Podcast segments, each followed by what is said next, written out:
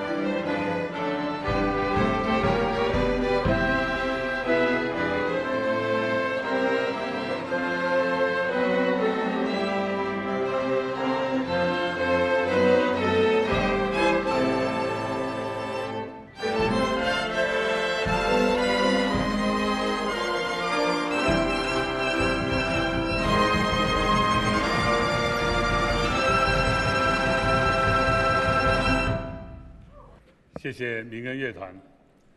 再来，我们要一起来读圣经。我觉得在崇拜当中，弟兄姐妹一同齐声的来读圣经，相信这是一个重要的事情。我们要一起读的圣经是在哥林多前书的第七章十七节到二十四节，十七节到二十四节。请各位弟兄姐妹就依照我的速度跟我一起来读。哥林多前书七章十七节，请只要照主所分给个人的。和神所招给个人的而行，我吩咐各教会都是这样。有人已受割礼蒙召呢，就不要废割礼；有人未受割礼蒙召呢，就不要受割礼。受割礼算不得什么，不受割礼也算不得什么，只要所神的眷命就是了。个人蒙召的时候是什么身份？人要守住这身份，你们是做奴隶蒙召的吗？不要因此忧虑。若人已自由，就求自由更好。因为做奴仆蒙召于主的，就是主所释放的人。做自由之人蒙召的，就是基督的奴仆。你们是重价买来的，不要做人的奴仆。弟兄们，你们个人蒙召的时候是什么身份，人要在神面前守住这身份。士官牧师在我们当中证道，主题是在主面前的生活。亲爱的弟兄姐妹、福音朋友们，平安！我们在我们的日常生活中间，啊、已经很能够体会得到，一个人可以身兼数职，一个人其实可以背负不同的身份。这个身份可以是因为工作的关系，或者因为家庭里面的关系所赋予我们的。所以多重身份对我们而言不陌生，但是，呃，怎么样可以在我们不同的身份中间扮演好所有该扮演的，在所有的角色当中清楚知道进退拿捏，往往是我们能不能够成功、能够顺遂的关键。那我们也都知道。当我们对我们的身份模糊、对我们的角色不清楚的时候，也会带来很多的亏损，哪怕它是利益上的亏损，又或许可能是情感上的，啊、呃，各样的情形中，我们可能都会觉得很痛苦。身份对我们而言是重要的，而身份它不是抽空的，所有的身份它都会展现在很实际的场景中，也就是说。在我们的生活中，今天的讲题在神面前的生活，我是直接用了第十七节开头的第一节，跟第二十四节末了的那一节。只要照主所分给个人的和神所造个人的而行。这个“行”这个字呢，其实在新约圣经里边不断的出现。它就是你跟我大概相对比较熟悉，以弗所书第四章第一节那边讲到，我们的行事为人当与蒙召的恩相称。行事为人跟这边的这个单字“行”其实就是同一个字。它在本来的文字里边意义非常的丰富，可以包含我们行路啊，走在路上的那个行，可以是做事的方式，不同的方式，当然也可以蕴含着生活方式。所以，举凡我们可以用生活来表达这样的一个意思。第二十四节，弟兄们，你们个人蒙召的时候是什么身份？人要在神面前守住这身份。所以，身份这个词在这段这边啊，今今天这段经文里边是重要的关键词。所有的身份，我刚刚说过，它不会是抽空的，都是在很实际的场景中间去展现出来的。怎么样拿捏得好我们的身份，跟我们是否可以成功有所成就，我们能够安身立命都息息相关。但是今天这段经文呢，如果你对啊福音信仰或者你信主诶，即便不是太久，大概你会感受到有一种张力存在。信主多年的基督徒更是容易感受到这个张力。什么意思呢？因为在很多时候，我们听到基督徒，包含在台上的牧师，在努力的这个呃苦口婆心的讲道教导，都是在鼓励弟兄姐妹基督徒要学习信靠耶稣以后，靠着主耶稣改变生命。我们要改变，这似乎是福音信仰的精髓，change 啊，transform 啊。嗯，这样的认知，我相信可能一些福音朋友你们也知道。你们的基督徒朋友会告诉你，如果你生活上或者是你的啊工作中或者你的家庭里边、你的关系的圈当中，你遇到困难了，你遇到瓶颈了，那你来信耶稣，因为耶稣会改变你，因为耶稣会带来一切的更新。所以改变跟更新啊，transform 是几乎是我们基督徒。的术啊术语也是那个核心的信仰，但是今天的经文呢，又告诉我们叫你不要改变，这不是有矛盾吗？啊，各位，矛盾即使是小矛盾也是矛盾哈。嗯，保罗这里似乎是告诉我们说，哎，你就不要改变吧，你就要哎守住你的身份啊，你要保持一样，啊就不变。那前面所说的改变跟保罗这里所说的不变，那这到底是变还是不变呢？这边好像有一个矛盾，有一个张力存在。其实确实是如此的，在福音信仰当中，我们会看到类似这样的一种矛盾啊。我们的中文里边曾经有比较呃通用的讲法，就是说这是一个反合性啊，paradox 啊，其实可能更好的词汇叫做辩证哈，dialectic。所谓的呃。是是是非而是啊，对不起啊，这个中文的翘舌读不来啊。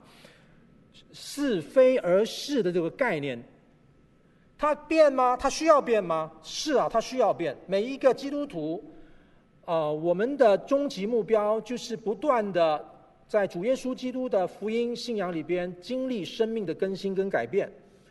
啊、我们也巴望我们的福音朋友可以看到我们这样的。更新生命的一种见证，所以它变是应该的。那它可以不变吗？保罗在这里讲的还蛮清楚的，就你守住你的身份，就叫你不要变。好，如果是这两个都成立的话，那究竟什么变，什么不变呢？所以这段经文啊、在哥林多前书第七章出现，我们要来厘清一下，到底保罗的核心重点是什么？第七章，你跟我也都知道，很长的一章。那我们上周的经文主要是坐落在前面的，关于谈到婚姻关系的一段经文，里边也讲到了淫乱的事啊，要这个避免淫乱的事情、嫁娶的事情、男女婚姻关系的一些讨论。中间呢，我们今天这一段，从第十七节到二十四节是一个插段的感觉。然后我们下周的经文从二十五节以后一直到第七章的结束，我们下周的那个整个核心会谈到的是跟独身相关，跟守寡相关。啊，你就注意到了，在他的上文下理都跟婚姻有关系，而且似乎一谈到婚姻，他这里的整个的界定啊，那个 scenario 那个场场景就是两性的关系。也就在这样的一个经文脉络的里边。插了这一段，今天我们的经文第十七到二十四节，为什么会插了这段经文出来，讲到不变的这件事情呢？这跟上周的经文是有关系的，在上周第七章的十二到十五节那边啊，有这样有这样的说法。保罗在第十二节说：“我对其余的人说，不是主说，倘若某弟兄有不幸的妻子，妻子也情愿和他同住。”他就不要离弃妻子，妻子有不幸的丈夫，丈夫也情愿和他同住，他就不要离弃丈夫。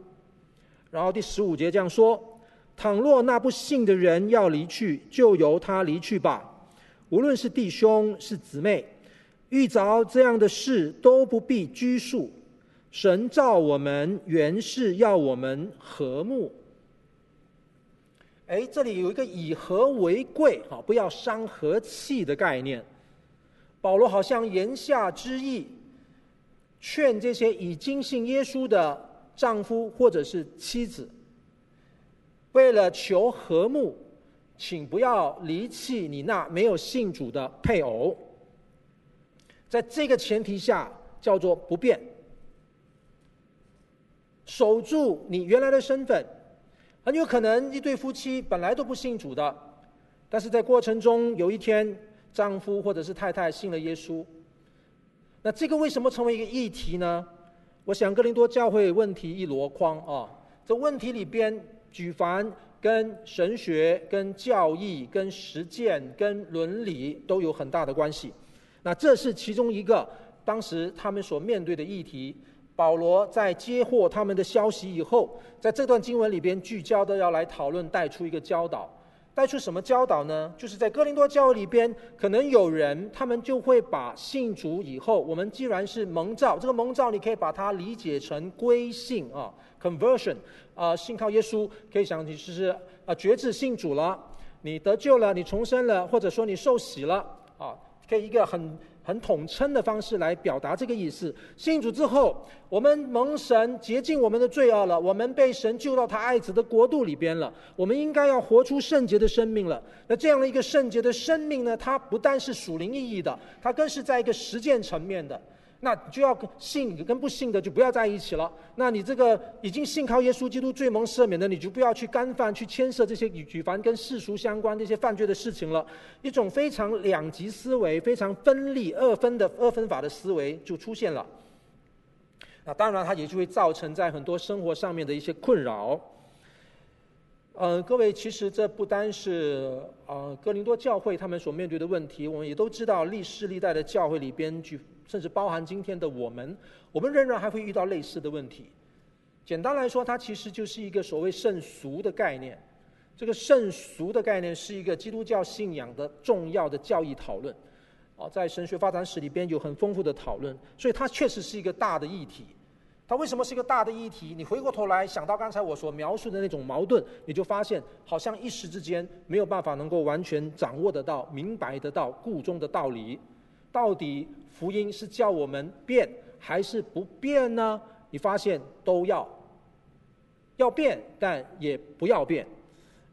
那到底保罗在这里讲什么呢？我刚才描述了一下那个前后文的脉络，我们就来看一下。既然这段经文是因为有不信的啊，丈有信主的配偶，他不知道要怎么样应对那个不信主的配偶，是否要因为我信了耶稣基督之后，那？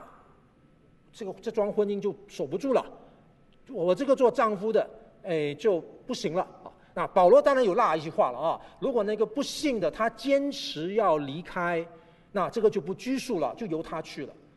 言下之意，你信靠耶稣基督的主内的弟兄姊妹、门徒们，你不要做这个事情，你不要因为你信耶稣，你要去赶快做出一个身份上的，它可以是家庭关系层面的，可能可搞不好是职场关系层面的，从社会学角度来说是一种社会的身份，你不要去改变那个，你应该要留住那个身份。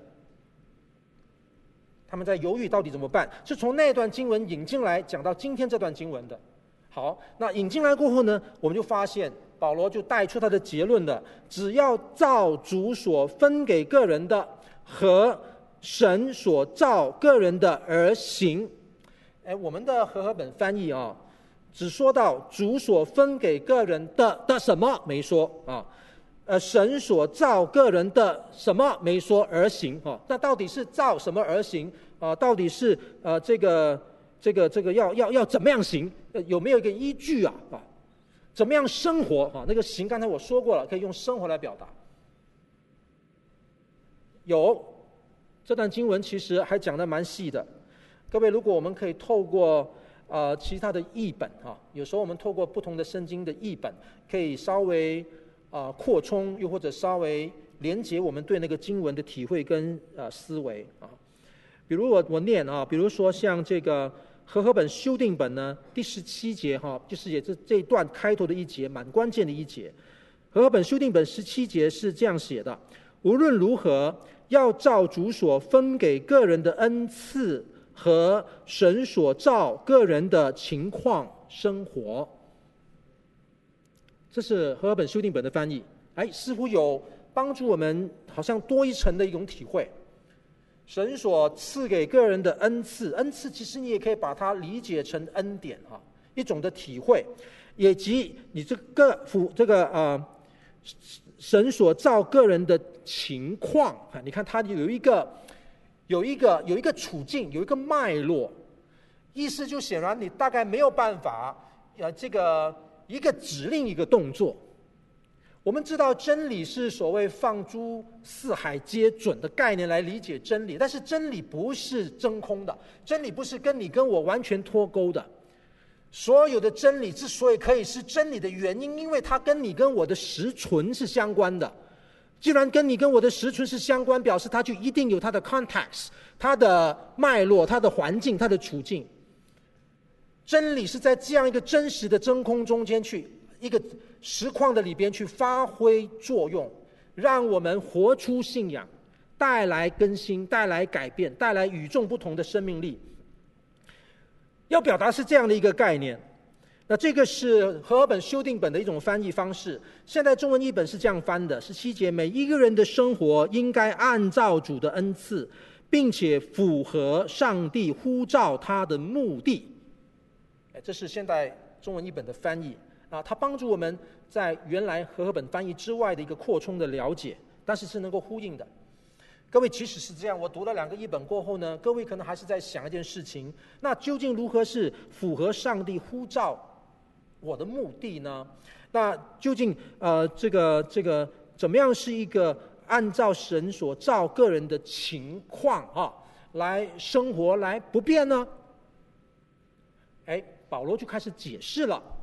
所以今天这段经文里边，从十七节一直到第二十四节，保罗用了两方面来做解释。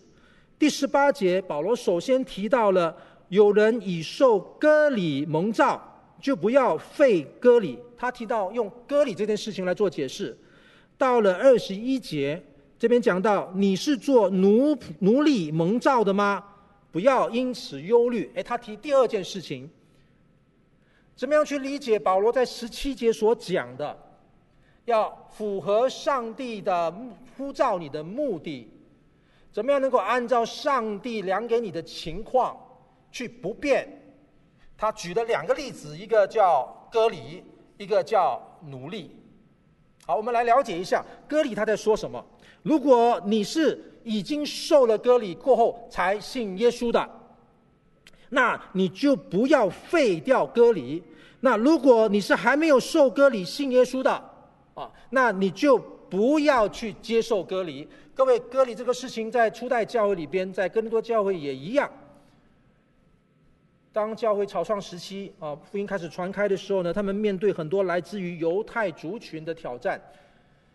很多犹太人也信了耶稣，但是因为犹太人过去一直在呃传统的犹太教的思想教教那个教义的里边，他们对耶稣基督作为弥赛亚的接纳度是有的，但是他们还是误解了耶稣基督作为神所应许的弥赛亚的救恩的实质意义。所以呢，还是要有很多。人的部分在里边，信耶稣很棒，但是哎，你要得救吗？嗯，基如果是犹太人信耶稣，嗯，好像比较自然哦。你信耶稣，恭喜恭喜。但是如果你是罗马人信耶稣，你是希腊人信耶稣，哎，总是欠了什么东西。欠了什么东西呢？你们没有割礼，因为割礼是旧约的这些犹太民这些这些同胞们，他们一直以来作为上帝选民的。一个记号，那上帝选民几乎可以跟上帝救我、上帝的救恩画上等号。所以，如果选民的救恩理解那个很实存的体会是割礼，哎，你罗马人没受割礼，你希腊人没受割礼，你虽然信了耶稣，呃，缺什么？所以还是希望哎，你要补一个割礼。我们称这个叫做所谓当时初代教会里边的犹太派的基督徒，他们一直不断的在教会成长时期里边带来很多的挑战。也产生一些异端。保罗在这个情境底下带出他的教导，但是各位，你有注意到吗？当保罗以割礼这件事情来论说不变的这个事的时候呢，如果有人你是在受割礼过后信的耶稣，那你就不要去废割礼啊？怎么可能？当时真的有人这样做哎，保罗才带出这个教导啊。真的是很多的犹太人，他们信了耶稣基督之后，他们想要废掉割礼，很用心要做这件事情，但是我们就想不透啊，割礼怎么能够废呢？在男性的生殖器官上面把包皮割掉了，怎么废呢？然后，各位，谁知道你有割礼吗？割礼是很隐蔽的事情啊。哎，这边有一个背景了。我们知道，这个罗马帝国里边这些西罗世界当中，他们当时很流行这个公开的这个澡堂啊，这个这个这个大家在一起洗澡啊，那男士们在一起的时候，都可以知道彼此对方的情况了。而有意思的是，我们也都知道犹太人呢、呃，他们其实就如旧约的预言一般，他们啊、呃、拒绝上帝，他们违背神，背逆上帝，他们被惩罚，他们飘来飘去。其其实他们很聪明，但是他们常常也不讨好，他们有时真的像是打不死的民族，很会做生意，他们也很能够团结，能够群群聚。所以在一定程度上面，犹太人在当时的希罗世界里边，他会在啊、呃、大环境之下，可能在商场上，可能在职场上，可能会有些不方便，可能会不被认同。那当然，如果你是基督徒，就更加被排斥，你变成小众，你是边缘。那犹太人的这个割礼的身份呢？如果在一些的场合当中被认出你是犹太人，可能有时候，诶，你可能会有些利益会受损等等之类的。所以因此呢，当时这些犹太人信了耶稣基督之后，听说，诶，被教导耶稣基督带来的是大宪章和自由的宪章，诶，我们从此以后就不受任何的束缚了，所以割礼不重要了。诶，他既然信了耶稣基督，他觉得他有重生得救的把握了，那割礼就可以消除吧，因为可以很方便啊。我不再有这个割礼的记号，而事实上，我们从史料可以看得出来，当时其实他们在医术上啊，确实有这样的办法。他们做一些小手术，去制造一个假的一个包皮，让你看起来好像你不曾行过割礼，类似这样。我要说的是，这件事情在一些人的心中里面，他看得非常的重，他会可能要用当时可能一个手术，可能要花不少钱，也大概你有一些风险。比如这，比如这样子，他对那样的一个记号所一代表的一种身份，他看得非常非常的重。他尝试要脱离那样的一个身份，尝试要脱离那样的一种的形象。这一边像是要脱离，那边像是要加盟。保罗说什么呢？保罗在第十九节说了一句当时非常劲爆的话。今天我们看没没问题。十九节说：“受割礼算不得什么啊！”天哪，这句话很严重哎。听在那些犹太派的基督徒口中，听在那些看割礼如命的那些，呃，他们已经把割礼相等，直接以等等同于民族精神，就是一个民族的象征的那个意味来讲的话，割礼算不得什么。保罗这句话得罪了一大票的人，不受割礼当然也算不得什么，只要守神的诫命就是了。神的诫命，我再说了，犹太派的眼中，割礼就是神的诫命啊。但是保罗不是啊，神的诫命是真正意义上帝的心意，是上帝的话。没错，割礼在旧约时代曾经是上帝吩咐以色列百姓作为立约的一个记号。但是跨到新约，今天早上我们不谈这个背后的系统神学。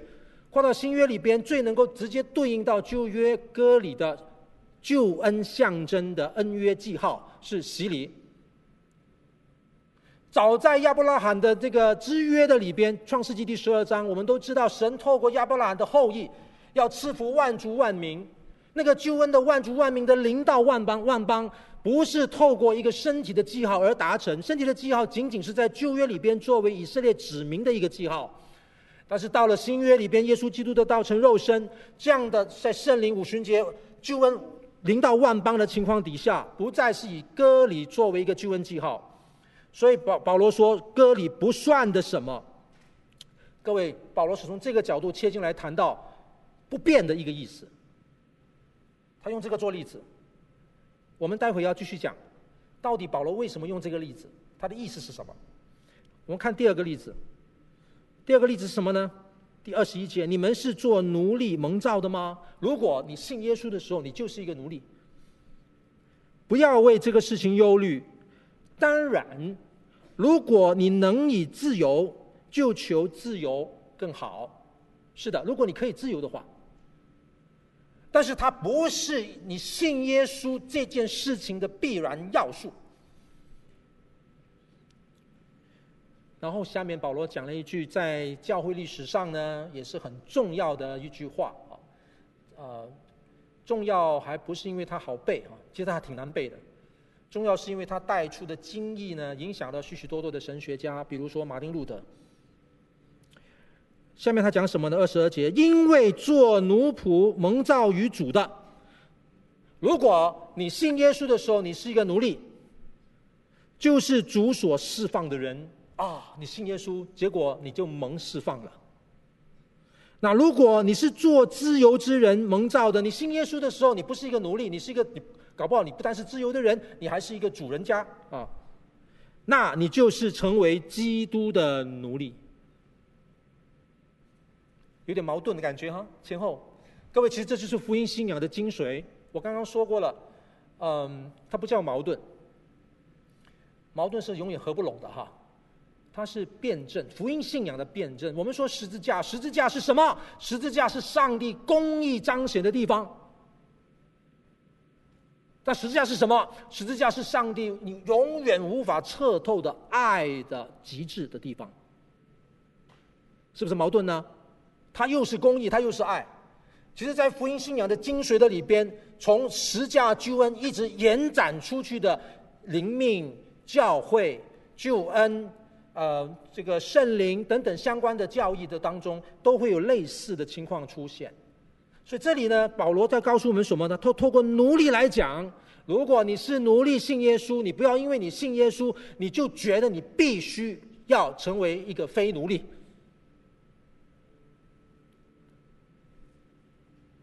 各位，这里如果是有矛盾的话呢，我们永远永远想不透。但是这不是矛盾。这是上帝无远弗届的爱，他长阔高深的作为领导我们。保罗下面说了一句很重要的话，其实也是这段经文的重点之一，二十三节：你们是重价买来的，不要再做人的奴仆。各位，你看来好像莫名其妙的，你跟我可能想不通的。我如果是奴隶信耶稣基督，我就自由了。如果我是自由的人，信耶稣基督，哎，我变成奴隶。是的，这是真理，这是重价底下的一个事实，救恩的事实。不要再被这个世界的标准来决定你的身份认可，不要再受这个世界的影响来看待你的角色扮演。一切的身份要回归这重价买赎回来的这个身份，是在这个身份的定义跟基础上面，保罗说。不变，所以不变的不是你在外在的那个部分，不变的是你内心里边，你的生命已经开始起作用了。亲爱的弟兄姊妹，原来每一个神的儿女，我们拥有的，刚才我一开始就说了，在今天的日常里边，很多人就已经身兼数职、身负各种各样的身份。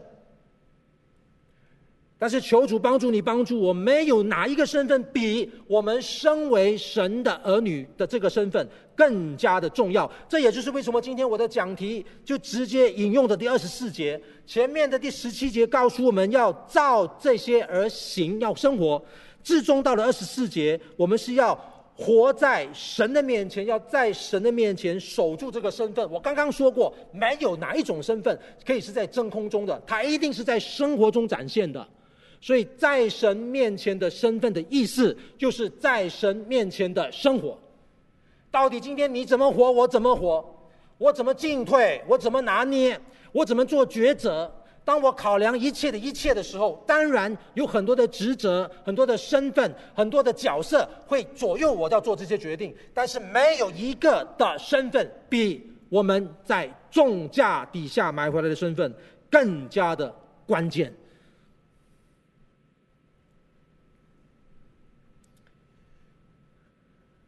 那我们还是回到一个很实际的问题，讲完了，如果是这样的话，牧师到底什么是可以变，什么不可以变？各位，其实保罗他不是第一次做这样的教导。我刚才有邀请大家想想啊，保罗在这段经文插段的上面跟下面，他都在讲婚姻，在讲两性关系。透过两性关系里边，他去劝那个信主的。丈夫或者妻子，不要改变你丈夫的身份，不要离弃你的妻不信主的妻子，守住这个身份。他在带出这个教导的时候呢，他用了割礼跟奴隶这两件事情来做说明。无独有偶，在加拉太书里边，保罗也曾经把这三者放在一起。各位，原来在加拉太书第三章二十六节到二十九节，我念给你听。所以你们因信基督耶稣都是神的儿子，你们受洗归入基督的都是披戴基督了，并不分犹太人、希腊人。各位，犹太人、希腊人的议题就是割礼，并不分自主的、为奴的。各位，自主的、为奴的议题就是奴隶的议题，并不分。或男或女，各位男女的议题，也就是《哥林多前书》第七章保罗上文下理里边所讲的婚姻跟两性关系的议题。加拉太书的第三章出现了这段经文，下面讲说：你们既属乎基督，就是亚伯拉罕的后裔，是照着应许承受产业的了。保罗在加拉太书的第三章讲出了，在福音里边，在耶稣基督里边，在披戴基督的这样的一个真理底下，不分犹太希腊人，不分自主为奴，不分男跟女，都在基督里边成为一。这个隔阂的关系，其实不断不断的在希罗世界，当时的世界，也在教会里边不断的发生，也被被一直被挑战。不断的隔阂发生，其实，在我们今天的经验也都一样，教会历史当中也都一样，圣经的救恩故事里边都是一都都是这样的问题。救恩要带给我们的是，让我们在基督里面能够合一。在加拉太书的第三章这段经文出现之前的第二章，就是发生这样的事情。保罗他安提阿看到彼得，彼得当时是在外邦人的餐桌吃饭。哎，结果呢？从耶路撒冷来的雅各的那一班的人，他们快要到了。彼得想想，不太对劲，赶快换桌子，离开那个外邦人的桌子。他怕那个犹太派的那些人对他指责：“你这个歌里的犹太人为什么跟外邦人混在一起？”哎，保罗就当众就责备了彼得。各位，那段经文的上下文其实都在处理犹太人跟啊、这个外邦人之间的张力，就是种族的议题。当保罗在那里要处理种族议题的时候呢，他就借用了主跟仆的这个例子做说明，再加上借用了或男或女来做说明。现在镜头一转，我们来到哥林多前书第七章。哥林多前书第七章的主轴不是在谈犹太人跟外邦人，在谈男跟女的问题。但是要去解释男跟女的问题的时候呢，你发现保罗又引用了。主跟仆跟割礼，就是民主的议题来做说明，绕来绕去，他在这三个的议题中间不断的出现，而三个议题里边的整个标志的地方就是那个隔阂，而真正的福音信仰要帮助我们的，就是要能够回到这个信仰的精髓里边，以一个更高的属天门徒的身份，上帝儿女的这个身份。让这个隔阂可以被修复，这是为什么？当保罗在这里劝哥林多教会的弟兄姊妹讲到你要守住身份的时候的那个核心思想，我刚才说到了，在上一次他上一次上个礼拜的经文七章十五十五节，劝这个已信主的丈夫或者妻子不要离开。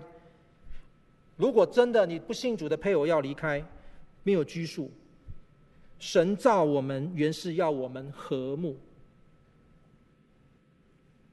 所以来到这一点，我们来谈一个问题了：怎么样守住身份呢？怎么样不变呢？哦，这个不变的考量就很重要。我们需要何等的智慧！感谢主，耶稣基督是我们的智慧。哦，这不变的考量，我们需要有何等的能力！感谢主，福音是上帝的大能。这不变的考量也何等需要方向！感谢主，耶稣基督是我们的道路。各位，在什么事情上面我们不变呢？为了福音的好处，我们不变。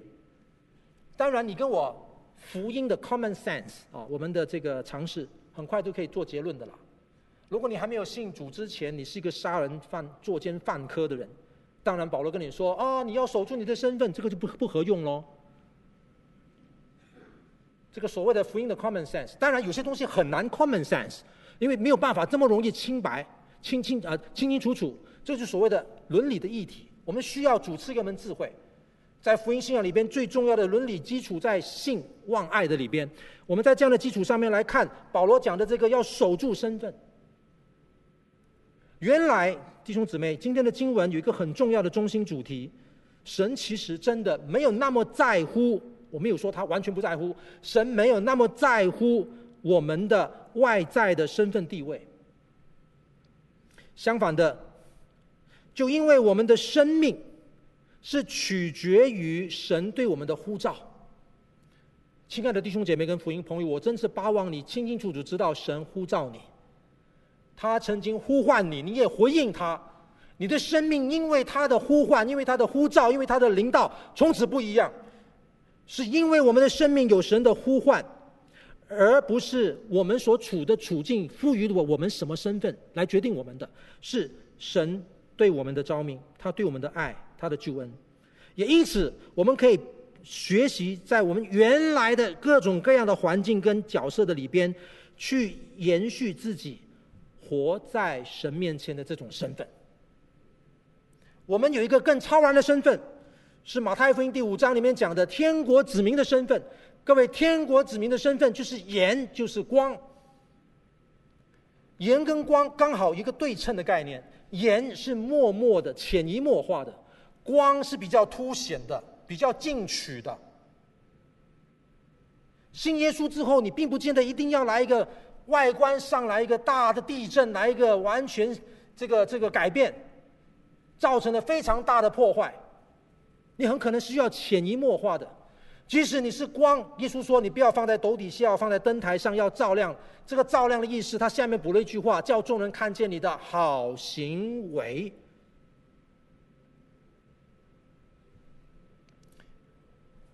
我来讲一个例子例子吧，到底我们怎么样实践今天保罗的教导？守住身份，在神面前的生活是怎么一回事？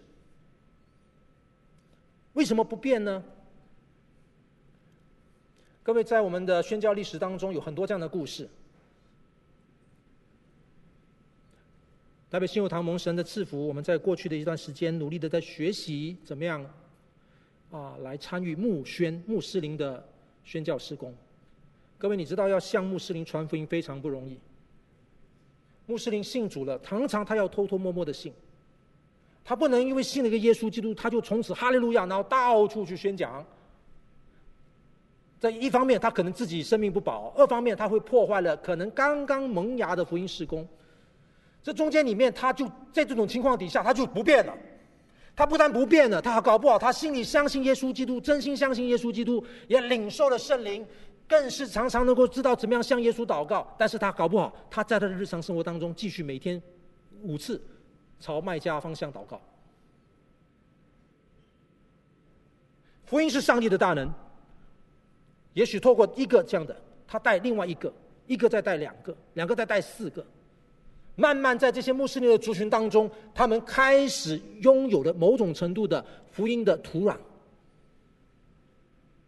慢慢灵性成长，结果整个族群成长。我讲的是近代的穆宣的历史，各位各位也很熟悉。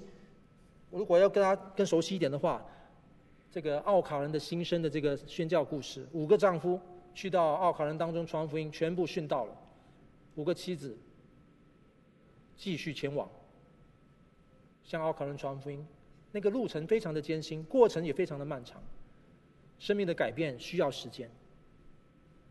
各位这里所讲到的，我们都是重价买来的，是的，你今你跟我都蒙蒙恩得救，新主重生。我们的改变，我们的执着，有上帝的作为在其中。这个大能的展现，有时候好像是爆炸性的，没错，上帝可以这样操作。但上帝要我们学会怎么样能够看大环境。当时的教会里边，他们需要的是和睦。各位，保罗教导我们要和睦，彼得在彼得前书也教导我们，若是能行，尽力与众人和睦。和睦的用意是为了要人别人看见。我们生命中间有福音的大能产生，活在人前，活在神前，也是要活在人前的。不要因为你跟我重生得救了，然后我们就目中无人。当我们是一个基督徒之前，我们首先先是一个人。这段经文最后的一节很有意思啊、哦，这里告诉我们说，弟兄们，你们个人蒙召的时候是什么身份？人要在神面前守住这个身份。我很喜欢 NIV 英文 NIV 英文圣经的翻译啊，它里面提到什么呢？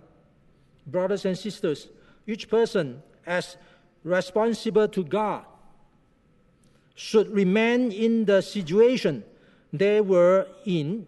When God called them as responsible to God，中文中文可以把它翻成就是责任。这边出现了一个 responsible， 活在神的面前是一个向神负责的生活。什么是负责呢？各位很有意思，因为里面的 responsible，它就是 be able to respond，就你有能力回应，或者我们英文里面的责任哈，就是 responsibility。就是你有 ability to respond，你你你有那个能力回应。一个能够回应上帝、能够注视上帝、常常关注上帝、常常在意上帝，上帝不是死的，你也不是死的，你跟上帝是很鲜活的。这样的一个人是活在神面前的人，这样的人他就能够知道如何不变，如何要变。而关键常常最要变的就是内心里边的生命，我们内在的部分，我们的性情。我们的温柔圣灵的果子，我们在主面前学习柔和谦卑的这种生命，要不断的更新，不断的更新。但是不变的东西很可能是外在相关于人的。我们会为了福音的好处，回应上帝，向上帝负责，并且活在人前。愿主恩待他的教会，也保守我们面对世界的挑战。我们何等需要神！